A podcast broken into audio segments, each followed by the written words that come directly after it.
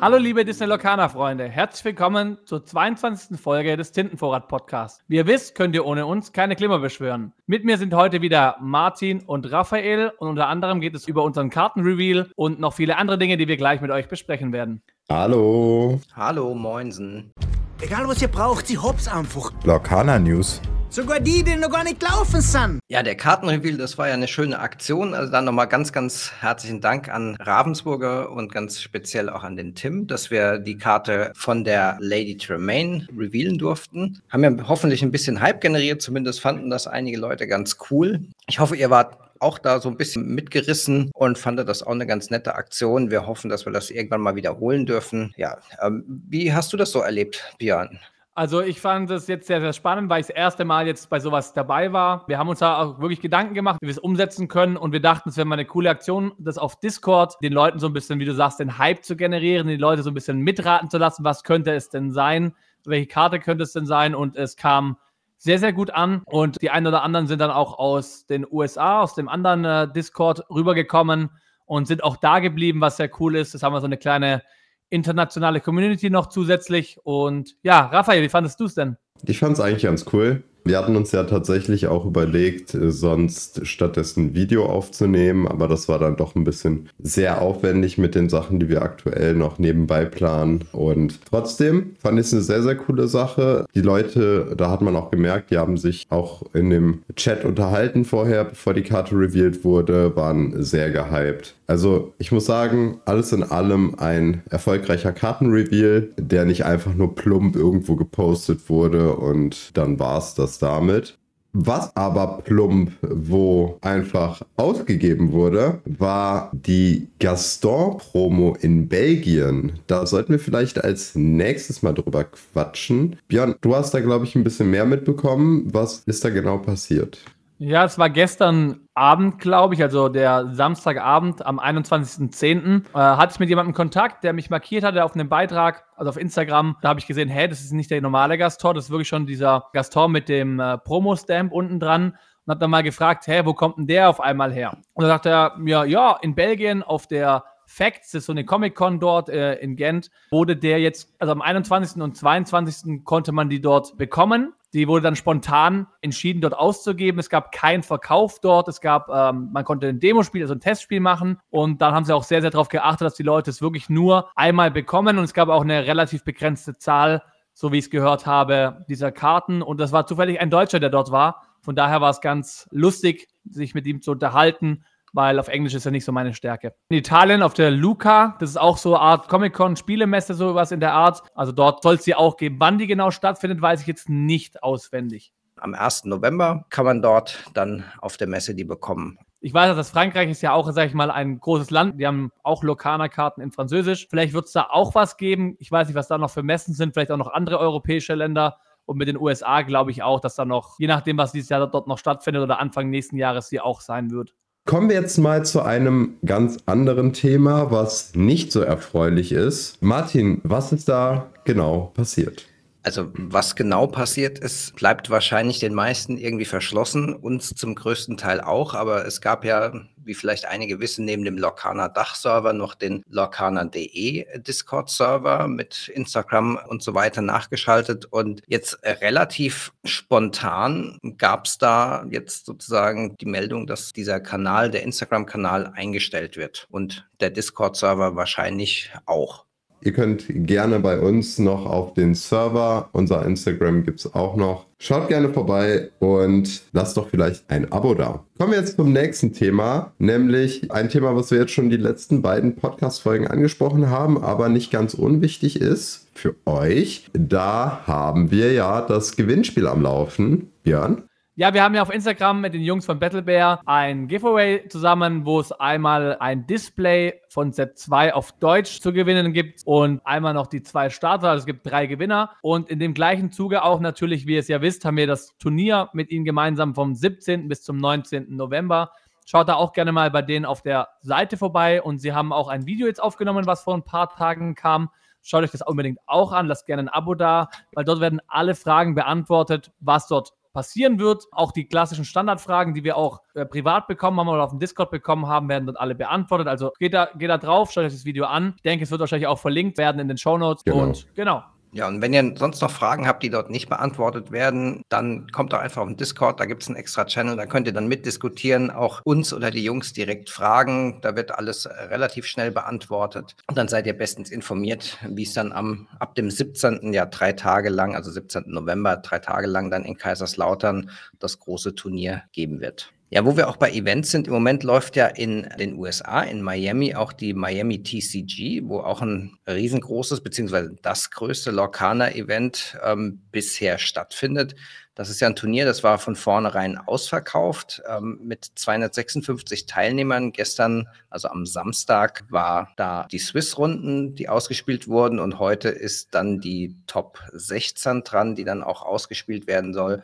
Also ein Riesenevent. Auch ganz, ganz viele von den Artists sind ja da vor Ort. Zwölf Stück, wenn ich das richtig in Erinnerung habe, die dann Karten unterschreiben. Also die Julia Reaver, der Marcel Berg aus Deutschland, Simanga Liso, Sibaya, Cam Candel, Ari Valley, Christian Romero, Luis Herrata, Juan Diego Leon, Andrew Trebold, Matthew Robert Davis, Kenneth Andrews und der Kendall Hale um das jetzt mal ganz genau zu sagen. Die haben auch, das habe ich von dem Illumitiers gehört, teilweise spezielle Spielmatten im Gepäck, die dann auch verkauft werden und signiert werden. Und was ganz schön auf der Webseite ist, wenn man da drauf geht, also miamitcgconvention.com, da sieht man dann direkt auch zu jedem Artist, welche Karten er gemacht hat, dass man die dann auch einpacken konnte, um die dann von seinem Lieblingsartist unterschreiben lassen zu können. Also das ist schon echt ganz cool gemacht. Gibt natürlich da auch noch eine ganze Menge andere Events, aber ich habe da gestern mal in den Stream reingeschaut. Der Stream war wieder gemacht von den gleichen Leuten, die auch das Denver-Event gemacht hatten und schon ein paar mehr. ProPlay Gaming, glaube ich, heißen die. Super Produktionsqualität, gute Caster, also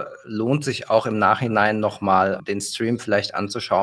Echt gute Spiele, hochklassige Spieler. Wie sieht das mit euch beiden aus? Schaut ihr gerne so Events an oder ist das eher für euch, was ihr sagt, nee, ich möchte da lieber live zuschauen oder schaut ihr Streams auf YouTube oder Videos an? Ja, also ich finde so Events an sich generell sehr spannend, auch zu sehen, wie andere Spieler spielen und wie kompetitiv oder wie genau sie an die, an die Sache rangehen, was sie genau aus ihren Karten machen und so weiter. Das finde ich eigentlich ziemlich cool. Nachhinein dann sich das anzuschauen, was da aufgezeichnet wurde, finde ich besser. Also live, wenn du vor Ort bist, hast du nie wirklich die Übersicht wie später auf Kamera. Da wird ja sehr gezielt darauf geachtet, was da aufgenommen wird. Wir sehen es ja auch zum Beispiel in der Produktionsqualität auch von Ravensburger selber, von dem Influencer-Event, dass man da doch sehr, sehr cool auf Sachen besser eingehen kann. Gerade wenn es dann noch Leute gibt, die darüber sprechen und so weiter. Auch nochmal zu dem Thema. Wir haben heute auch in einer Insta-Story gesehen vom lieben Tim, der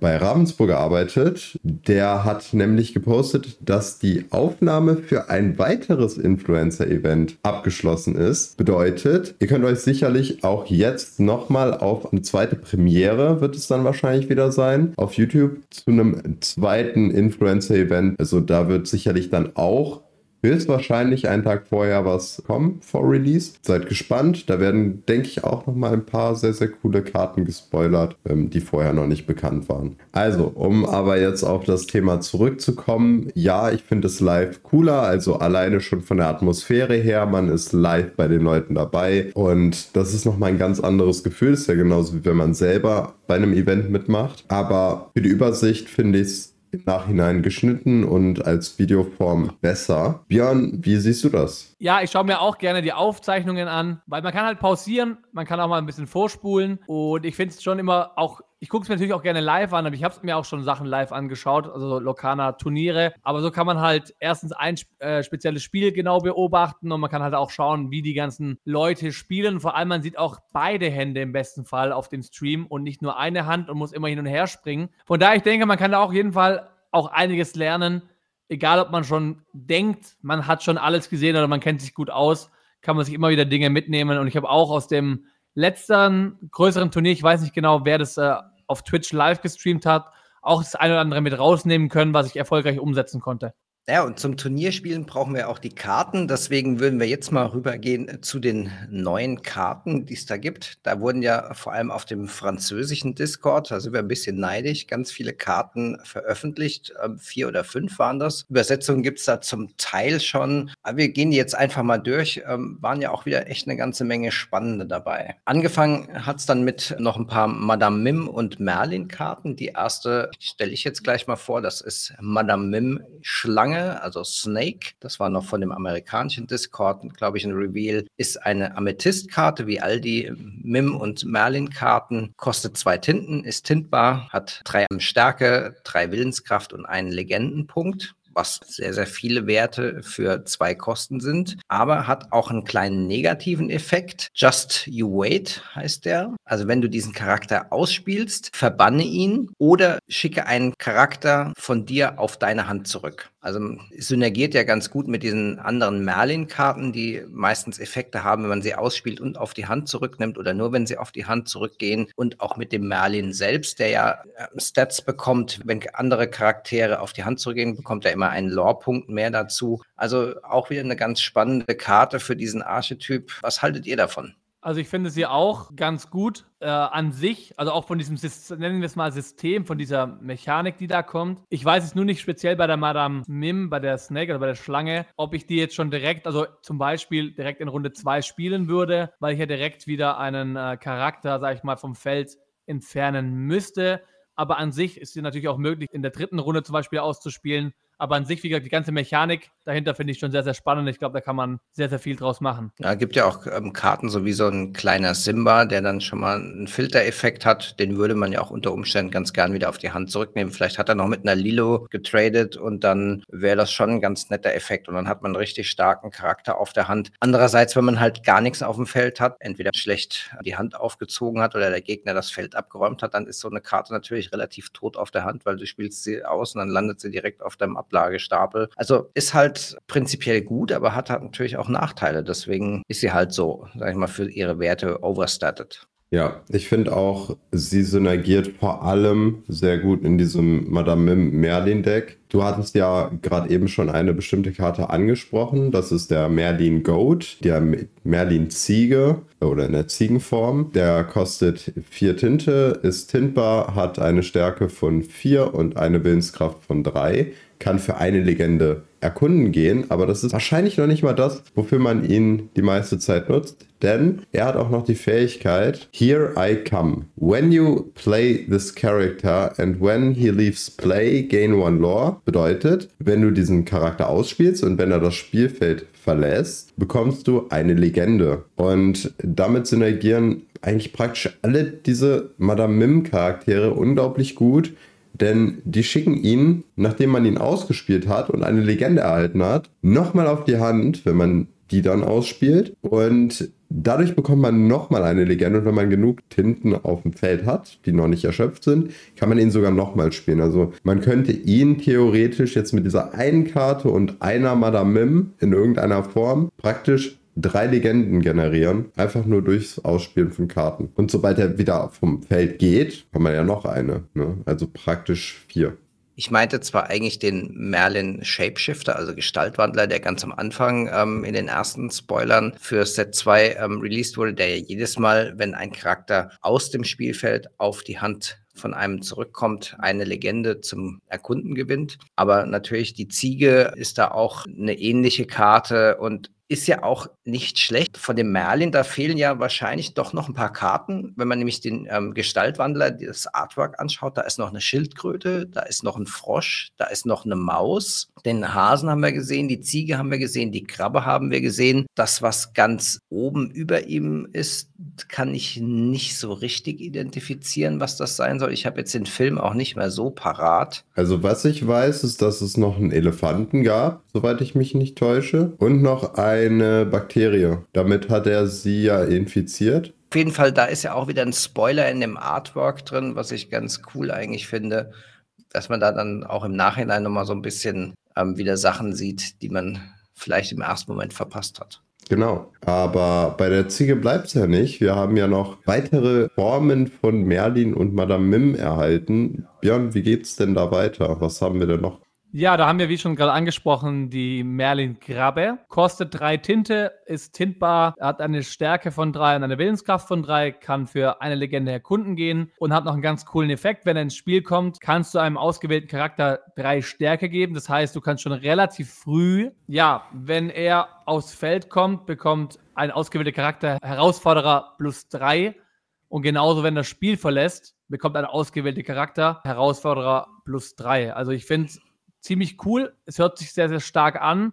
Vor allem fürs Early Game schon sehr, sehr stark. Und was ich da noch gesehen habe, ist auch eine Karte, die wir nachher noch äh, zu sprechen kommen. Man sieht auch auf der Karte auf seiner einen Krabbenschere einen Schatten von einem Charakter, den wir nachher noch besprechen werden. Das ist, glaube ich, der Drache Madame Mim.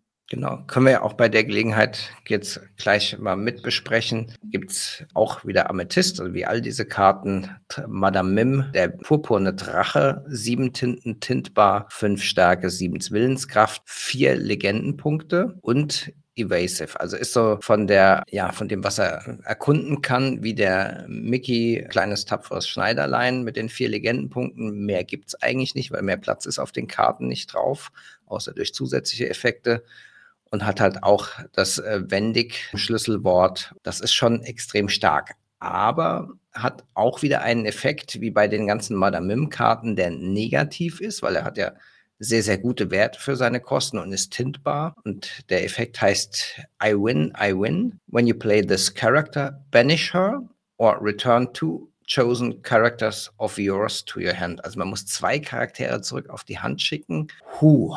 Ähm, ich habe da meine eigene Meinung zu, aber ich würde gerne mal erst eure hören. Also ich finde, es ist im richtigen Moment und wenn man so im richtigen Deck spielt und es richtig ausbalanciert ist, ein sehr, sehr guter Effekt für einen. Also man kann ihn richtig gut ausnutzen. Äh, man kriegt nicht nur diesen extrem starken Charakter aus Feld, sondern man kann vielleicht noch ein paar Merlin-Fähigkeiten triggern oder sage ich jetzt mal eine Maleficent, die dann, ähm, wenn sie wieder ausgespielt wird, dir wieder eine Karte nachziehen lässt. Also es gibt da schon genug Fähigkeiten, die gut sein könnten, wenn du diesen Charakter ausspielst. Aber es kann natürlich auch dazu kommen, dass du eben nichts auf dem Feld hast und dann hast du eine, praktisch eine tote Karte auf der Hand. Wirst du sie spielen oder würdest du sie spielen oder eher nicht? Also yay or nay? Also im richtigen Deck mit Merlin, wenn ich weiß, dass das gut ausbalanciert ist, ja, auf jeden Fall. Auf jeden Fall. Also ich sehe das auch ähnlich, ist natürlich nur Theorie wieder. Man muss gucken, wie es in der Praxis dann nachher läuft. Beispielsweise, also ich denke jetzt nur an mein Deck, was ich aktuell habe, wenn man zum Beispiel die Uhr in Amethyst von Set 1 drauf, äh, draußen hat, und man spielt sie aus, tut zum Beispiel Charakter X und die Merlin Krabbe eventuell vom Feld nehmen, äh, könnte man mit ihr rein theoretisch mit 8 Stärke äh, direkt herausfordern oder, oder, oder. Aber natürlich, wie gesagt, birgt ein gewisses Risiko. Und da sie tintbar ist, würde ich vielleicht mal versuchen, sie ins Deck zu nehmen. Und im schlimmsten Fall landet sie halt in der Tinte, weil wenn du sie ausspielen kannst, kann sie gegen das richtige Deck des Gegners dich ganz schnell äh, zum Ziel bringen, um zu gewinnen. Ja, also ich sehe die Karte deutlich kritischer als ihr. Klar, dass sie tintbar ist, das ähm, rettet sie tatsächlich und äh, lässt sie einen doch leichter ins Deck reinwerfen. Aber ich glaube, sie ist so ein bisschen Win More und so situativ, dass sie wahrscheinlich eher selten dann richtig zum Einsatz kommt. Wenn man eh schon so gut auf dem Brett situiert ist, dass man sie spielen kann, dann ist die Frage, braucht man sie dann überhaupt? Ich weiß nicht. Ich glaube, ich finde es spannend, ob sie funktioniert, aber ich glaube, am Schluss wird die sich nicht durchsetzen. Wir schauen einfach, wie es ausgeht und wer da recht hat, gucken wir einfach mal ist ja spannend, wenn man so kontroverse Meinungen für neue Karten hat. Und das sehen wir ja immer wieder. Das eine sagen, boah, das ist total der Trash. Und andere sagen, nee, die ist super gut, die Karte. Und ja, dann wird man sehen, was rauskommt. Ja, aber machen wir mal weiter mit der nächsten Karte am besten. Da haben wir nämlich die Karte, die wir revealen durften die Lady Tremaine Matriarch. Das ist die Gräfin Tremaine. Da haben wir ja die deutsche Übersetzung, weil wir ja die deutsche Karte revealen durften. Das ist eine nicht tintbare Zweikosten-Charakterin, die eine Stärke von 2 und eine Willenskraft von 2 hat. Und sie hat die Fähigkeit, wenn du diesen Charakter ausspielst, verlieren alle gegnerischen Mitspielenden, die mehr Legenden als du haben, je eine Legende. Legende. Sie kann übrigens auch noch für eine Legende erkunden gehen. Ich finde, es ist eine sehr teure Karte für das, was sie macht. Multiplayer sehe ich da eher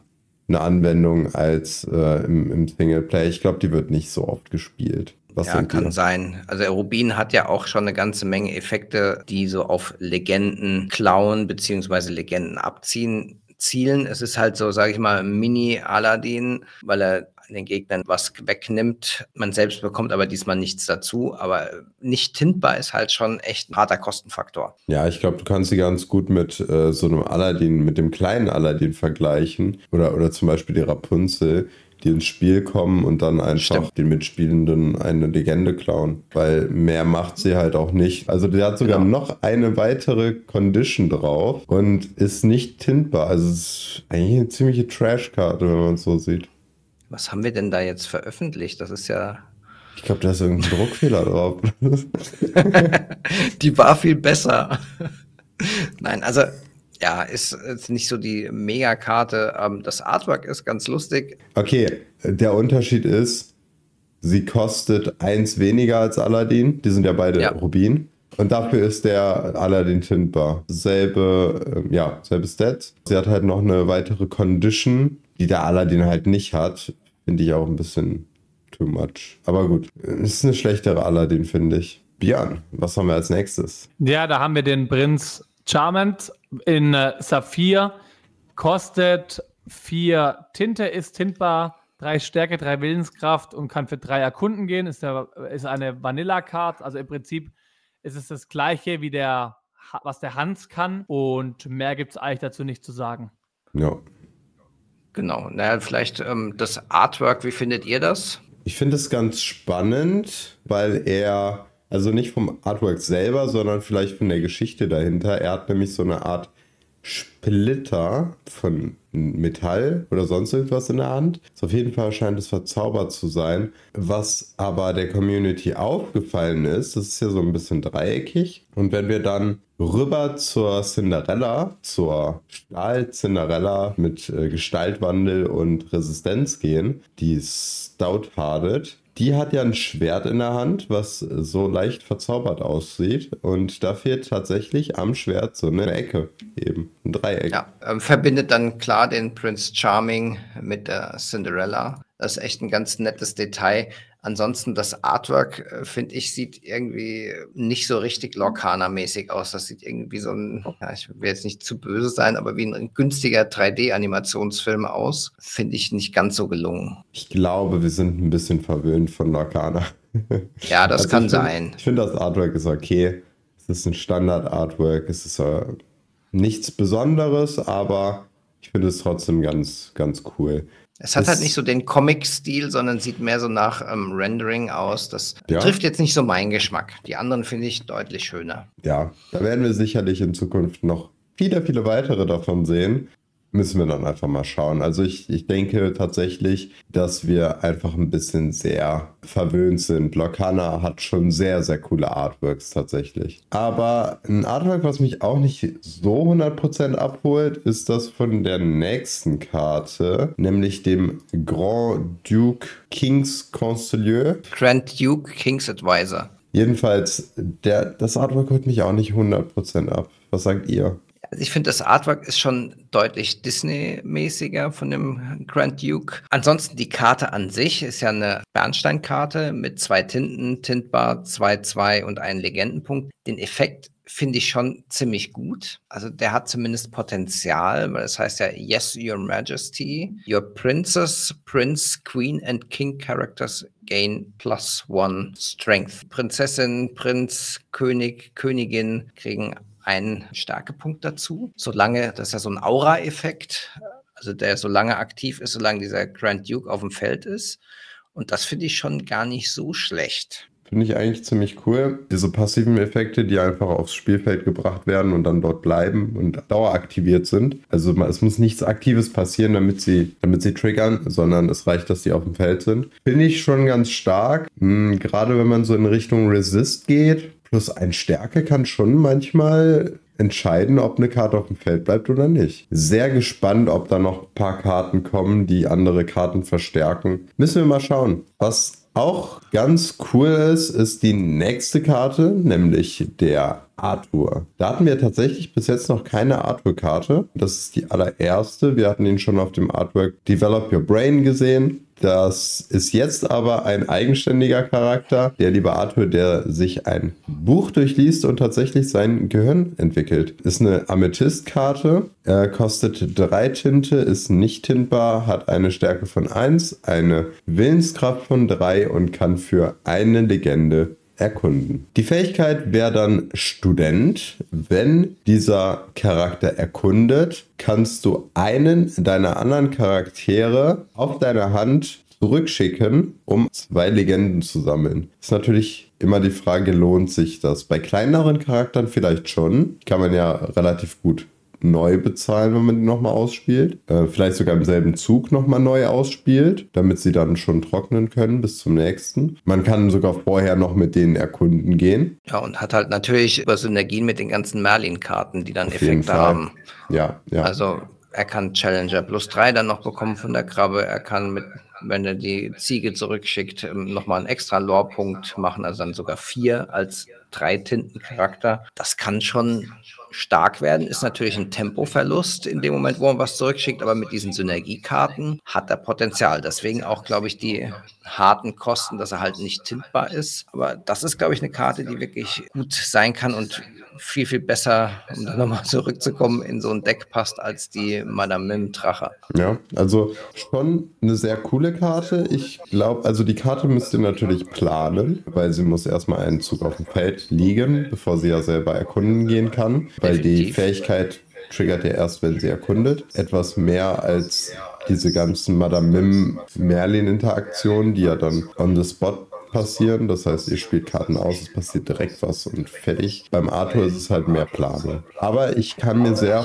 gut vorstellen, dass da eine sehr coole Engine drum gebaut wird. Und da haben wir vielleicht ein TCG-Wort des Podcasts. Björn, willst du dazu was sagen? Wow, it's a Dinkelhopper. Und was ist das da? Eine Engine, meistens äh, eine Sammlung an Karten, die ihr hintereinander spielt und zwar in einer bestimmten Reihenfolge, damit etwas Bestimmtes passiert. Das ist eine Engine, die gibt es in allen möglichen Varianten zu jedem Thema. Ich sag jetzt mal die Lilo die ihr ja im ersten Zug in Bernstein spielt. Die hat ja zwei Legenden und dann gibt es noch den Simba, den ihr im nächsten Zug spielt, womit ihr dann die Lilo schützt. Dann könnt ihr mit der Lilo erkunden gehen. Das ist ja praktisch auch schon eine Engine, die diese Decks in jedem ihrer ersten Züge ausführen, genau in dieser Reihenfolge. Das ist dann man könnte es eine Vier-Legenden-Engine nennen oder eine Lilo- und Simba-Engine. Die ist eigentlich nur dafür da, dass ihr am Anfang des Zuges eure vier Legenden sammelt der klassische Begriff von der Engine, dass die so gut miteinander synergieren, die Karten aus dieser Engine, dass sie einem den Spielfortschritt nochmal deutlich beschleunigen. Ja. Noch mehr eine Engine wäre es jetzt, wenn dann der Simba auch gleichzeitig der Lilo noch eine extra Legende geben würde durch irgendeinen Effekt oder so. Das wäre so eine klassische Engine. Aber klar, so eine Mini-Engine ist das auch, obwohl das eigentlich eher ja nur gut zusammenpassende Karten sind vom Spielverlauf, also keine klassische Engine. Ja, also ich finde, eine Engine ist dann schon eine Engine, sobald sie wiederholt wird als solches, also sobald sie öfters in verschiedenen Spielen genauso durchgeführt wird, um ein bestimmtes Ziel, zum Beispiel jetzt Simba und Lilo, die vier Legenden zu erreichen. Ist natürlich jedes TCG-Begriff äh, auch Sammelkartenspiel übergreifend. Ich hole mir natürlich die Sachen aus, aus Yu-Gi-Oh! Martin kennt die Sachen aus Magic. Haben dann auch manchmal eine leicht veränderte Bedeutung. Aber ich glaube, wir reden schon alle von demselben.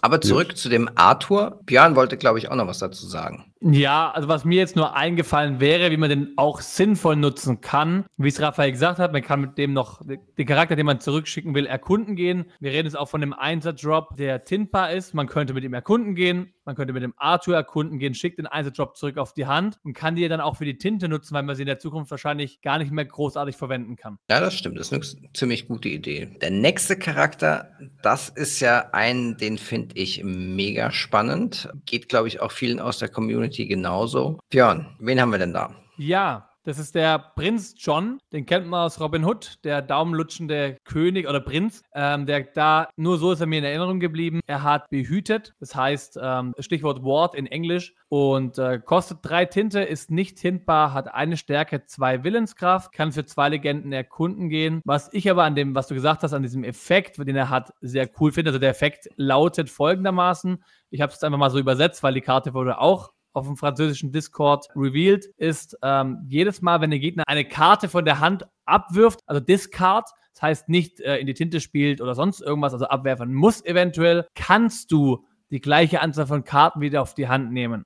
Das heißt, du musst nicht, aber du kannst, das finde ich sehr cool. Für einen Multiplayer ist mir gleich als erstes eingefallen, wenn jemand Whole New World spielt, dann kannst du mal, kannst du bis zu 20 Karten aufwärts äh, auf die Hand nehmen. Oder was mir da für mein Deck einfällt mit Bernstein, wenn du die Karte spielst, äh, du hast mich vergessen, muss ja der Gegner zwei Handkarten ablegen. Also, ne? Und du kannst dafür zwei nachziehen. Das heißt, du hast effektiven Sinn einen Vorteil von vier Karten gemacht innerhalb von einem relativ frühen Zug. Also das ist, wenn der Charakter, der hat ja echt miese Werte eigentlich, mit einer Stärke und zwei Willenskraft, aber da, durch das Wort ist das natürlich, das hat man schon bei dem Cusco gesehen, super stark. Und der Titel passt ja auch ziemlich gut dann dazu, wenn du jetzt an das, was du gerade das Szenario gespielt hast mit dem um, A Whole New World, dass man dann irgendwie 20 Karten aufnehmen kann, heißt der, ähm, der gierigste von allen. Also das ist schon äh, ziemlich cool, die Karte. Also ich finde so vom Flavor total klasse. Auch noch der Flavortext.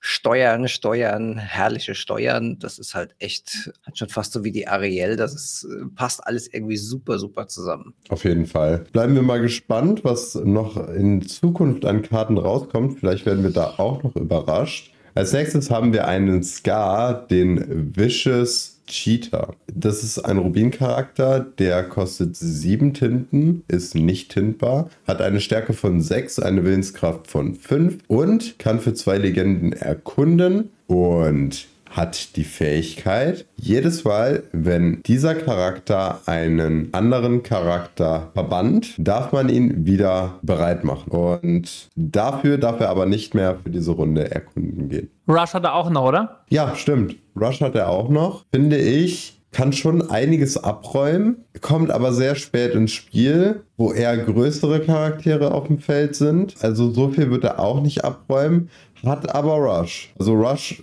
sollte man auch nicht unterschätzen. Man sieht es ja bei Maui. Wenn der einmal ins Rollen kommt, dann ähm, hat man echt ein Problem auf dem Feld. Oder generell bei jeder Rush-Karte. Rush ist ein unglaublich starkes Schlagwort. Ja, absolut. Der Skat hat das Potenzial, zwei Karten auf einmal abzuräumen. Das ist natürlich nicht schlecht, aber puh, ich meine, selbst der TK in Rubin mit 8, 6 als Stats wird auch nicht gespielt und der kostet, glaube ich, nur 6. Mhm. Schwierig. Also prinzipiell eine spannende Karte, aber vielleicht, also mit 6 Tinten oder 7 Tinten tintbar, ja. Nicht tintbar oder 7, schwierig. Ich finde es auch schwierig, weil du kannst ja rein theoretisch auch mit dem Maui 2 abräumen, wenn du das Schild schon vorher liegen hast.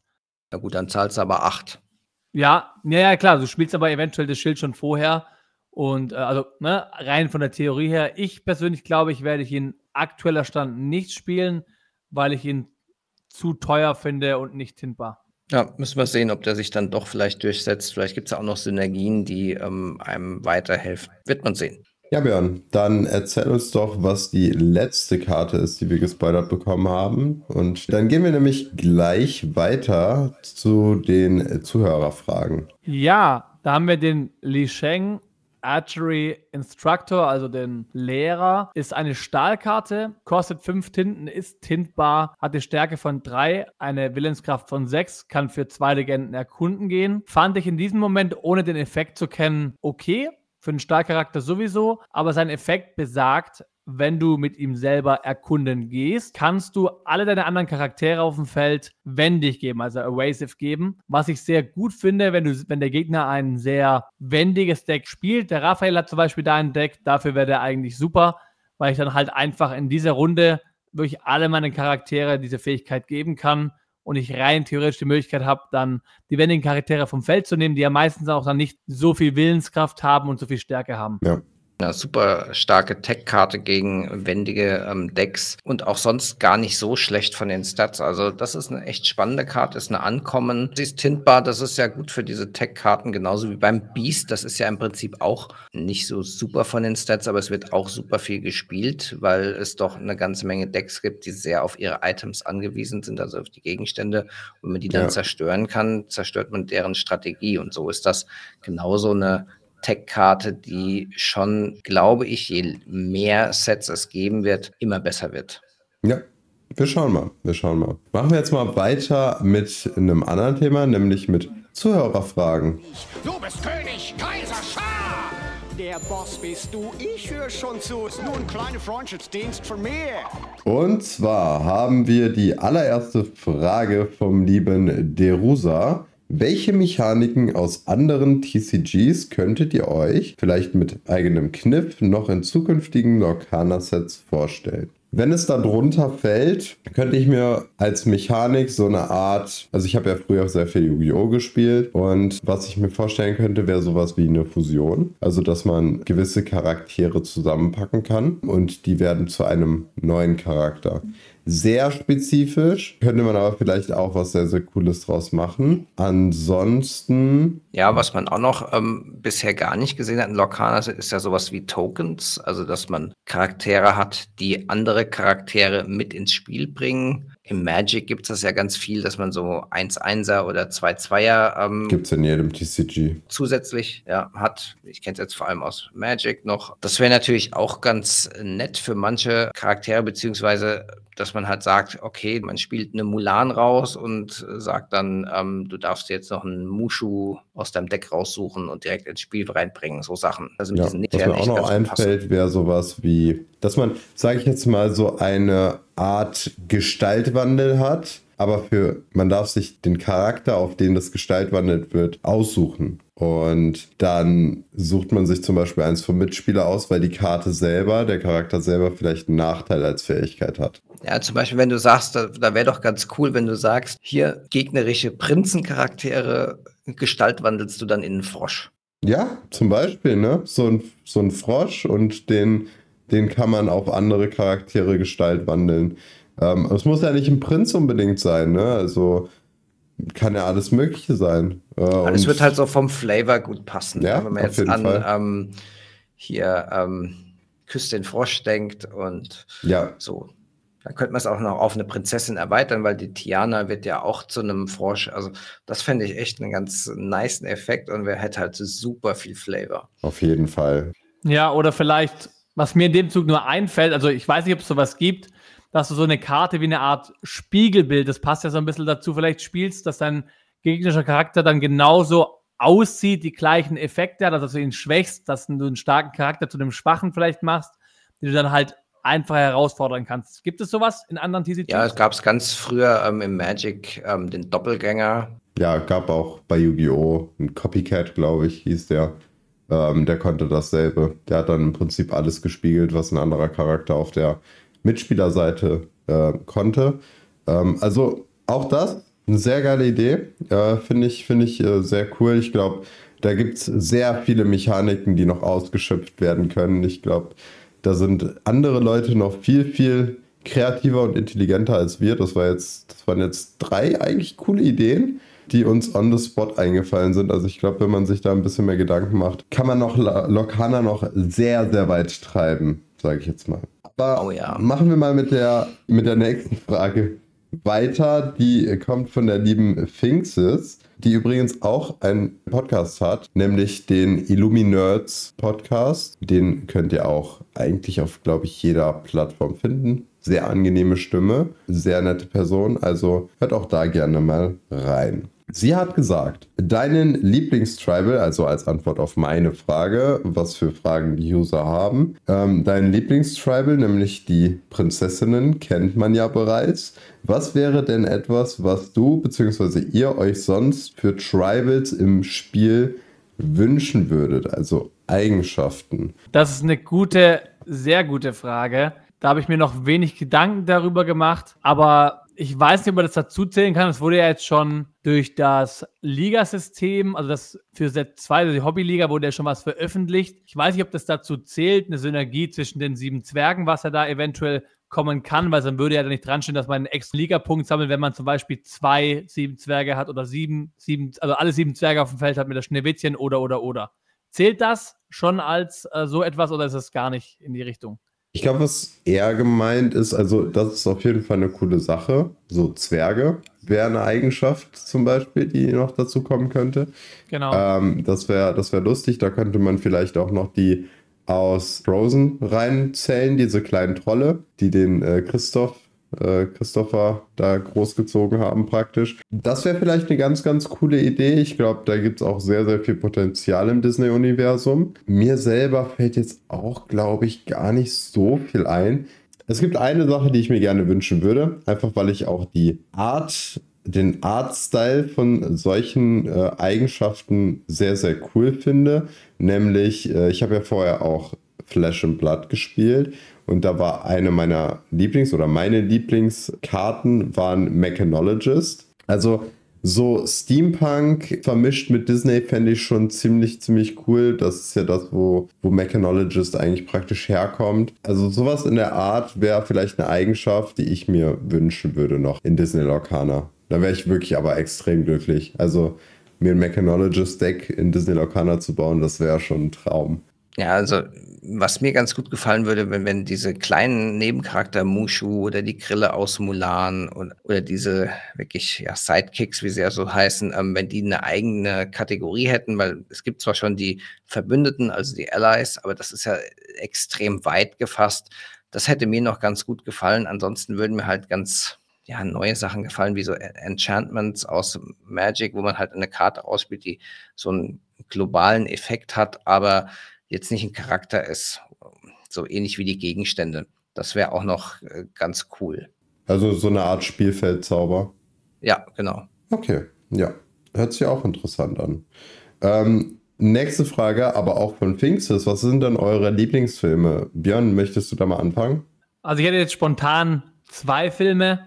Das wäre einmal Tarzan, einmal Pocahontas. Äh, Pocahontas aus dem Grund, weil es so einer der ersten Disney-Kinderfilme war, die ich gesehen habe.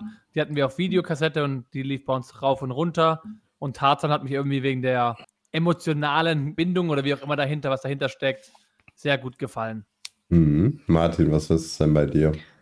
Ich habe es ja, glaube ich, schon viele, viele Mal gesagt. Aladdin hat für mich einfach den Top-Platz in meinem Herzen. Ja, bei mir ist es tatsächlich, sind drei Filme in verschiedenen Kategorien. Äh, Nostalgiefilm Nummer eins ist König der Löwen, auf jeden Fall. Habe ich hoch und runter geschaut ähm, als Kind. Dann haben wir noch die Welt in Sumania. Also Sumania ist der zweite Film, was die Welt angeht. Das Ganze durchdachte äh, drumherum. Man muss den Film echt öfters mal anschauen, um zu verstehen, was da alles für eine Arbeit drin steckt. Und was gefühlstechnisch mich am meisten abholt, ist Alles steht Kopf. Das ist der Film, den ich ähm, mit am meisten gefühlt habe von allen. Und das ist wirklich mit Schatzplanet doch einer der coolsten Filme, die jemals die Leinwand beleuchtet haben. Ja, bei Alles steht Kopf geht es ja auch ganz viel um Gefühle. Ne? ja, ja, auch ja, auf jeden Fall. Gerade um die Pubertät und ums Erwachsenwerden, um dieses ganze Wirrwarr im Kopf. Jetzt haben wir noch eine Frage vom lieben Rob und die Frage stelle ich jetzt mal dem Martin. Äh, wie findest du die Auswahl und Reihenfolge der Spoiler von Set 2 jetzt bezüglich auch auf die Madame Mim-Karten und die Merlin-Karten, dass die jetzt so clustert, also ganz zusammen äh, rauskommen und sonst nichts anderes gespoilert wird praktisch, sondern wirklich Madame Mim, Merlin, Madame Mim, Merlin. Wie findest du das? Ja, wir haben uns ja auch schon im Vorhinein mal drüber unterhalten, weil viele gesagt haben, oh, jetzt kommt da nur das und ähm, sonst nichts. Das ist für neue Spieler auch extrem hilfreich, weil man halt die Effekte viel, viel schneller einordnen kann. Da waren wir, glaube ich, alle einer Meinung, dass das deutlich sinnvoller ist, als wenn die so random irgendwie mal eingestreut kommen, weil man dann gleich besser einordnen kann, ist die Karte gut, ist sie schlecht? Hätte man jetzt nur so einen Merlin wie ganz am Anfang gesehen, würde man sagen, naja, gut, gibt's ja nichts dazu, was da passt und sagt, nee, ist Trash. Und so kann man viel, viel schneller sagen, ah ja, da, jetzt sieht man, wo die ganze Reise hinführt. Also das bringt schon einen deutlichen Vorteil als dieses völlig wahllose Spoilern von Karten.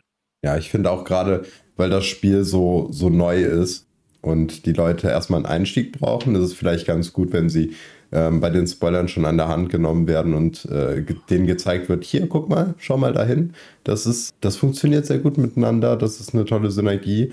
Was kannst du dir denn vorstellen, was da für, für tolle äh, Spielzüge dabei herauskommen? Also ich finde auch, dass es eine ganz, ganz spannende Sache ist, würde ich auch so unterschreiben, dass das so in Ordnung ist. Ähm, er will aber auch noch gerne wissen, ob ihr euch ein Bounce-Deck bauen werdet. Wie sieht's aus, Björn? Ja, ich denke, ich werde mir eins bauen. Ob ich es am Ende dann so spielen werde, überall bei Turnieren und so weiter, weiß ich aktuell noch nicht, weil wir ja auch erst, glaube ich, ein Viertel der Karten gesehen haben, die kommen werden aus Set 2. Aber Lust habe ich auf jeden Fall, mir so eins zu bauen. Also wirklich was Neues, ein ganz eigenes Deck äh, zu dem Bounce-Thema. Ja, Martin. Ja, also ausprobieren auf jeden Fall, klar. Ähm, Wenn es was taugt, auch mehr spielen, aber klar, sollte man ausprobieren. Ist ja eine jetzt die Hauptmechanik im ähm, Amethyst. Ja. Logen. Ja, ich finde es auch ganz spannend. Ich denke, ich werde es auch ausprobieren. Wäre auch schade, wenn nicht. Ich meine, wenn wir eh die Karten haben. Also wir werden es, glaube ich, alle mal ausprobieren. Ähm, je nachdem, wie gut es ist, auch öfters spielen. Noch Fragen? Gut, dann haben wir das Thema jetzt auch erledigt und machen wir mal weiter mit dem Ende des Podcasts. ja, dann machen wir wohl mit dem Ende weiter. Raphael, wo finden wir dich in den großen Weiten des Internets? Ihr findet mich als Lokana Germany auf Instagram. Da poste ich eigentlich so gut wie gar nichts aktuell. ähm, und dann findet ihr uns auf Instagram als Lokana Dach. Da könnt ihr sehr gerne ein Abo dalassen. Wir informieren euch äh, immer aktuell über die neuesten Sachen rund um die Welt von Lokana. Auf Discord findet ihr mich als The Great Illuminary, auch in unserem Lokana Dach Discord. Und auf YouTube findet ihr mich als The Great Illuminary, ebenso. Oh Gott, schlechtes Submod. Björn, mach du weiter. Ja, also mich findet man als Lokana.com auf Discord oder auch Lokana.com auf Instagram. Im Prinzip ähm, sind das die zwei Plattformen, die ich aktiv selber für mich nutze und gemeinsam, wie schon gesagt, bei Lokana Dach. Da gibt es auch, wie gesagt, ab und zu Giveaways, genauso wie auf dem Discord, also kommt gerne vorbei. Martin? Ja, bei mir ist es zum Glück einfach. Überall unter whippet-place findet ihr mich auf den gängigen Plattformen. Am aktivsten auf Twitter und auf dem Discord. Ja, dann würde ich sagen, wieder vielen, vielen Dank, dass ihr uns zugehört habt, wie jedes Mal. Wir freuen uns natürlich auch, wenn ihr beim nächsten Mal dabei seid, wenn ihr vielleicht eine schöne Bewertung hinterlasst auf der Plattform, auf der ihr uns hört. Und wenn ihr mit uns dann auf dem Discord mitdiskutiert, das wäre doch das Allergrößte. Und dann würde ich sagen, bis zum nächsten Mal. Tschüss. Ciao, ciao. Ciao, ciao. Dann vielen Dank fürs Zuhören. Tintenvorrat ist ein inoffizieller Fernpodcast für Disney Lorcaner und steht nicht im Zusammenhang mit der Walt Disney Company. Bis zum nächsten Mal. Macht's gut, Freunde.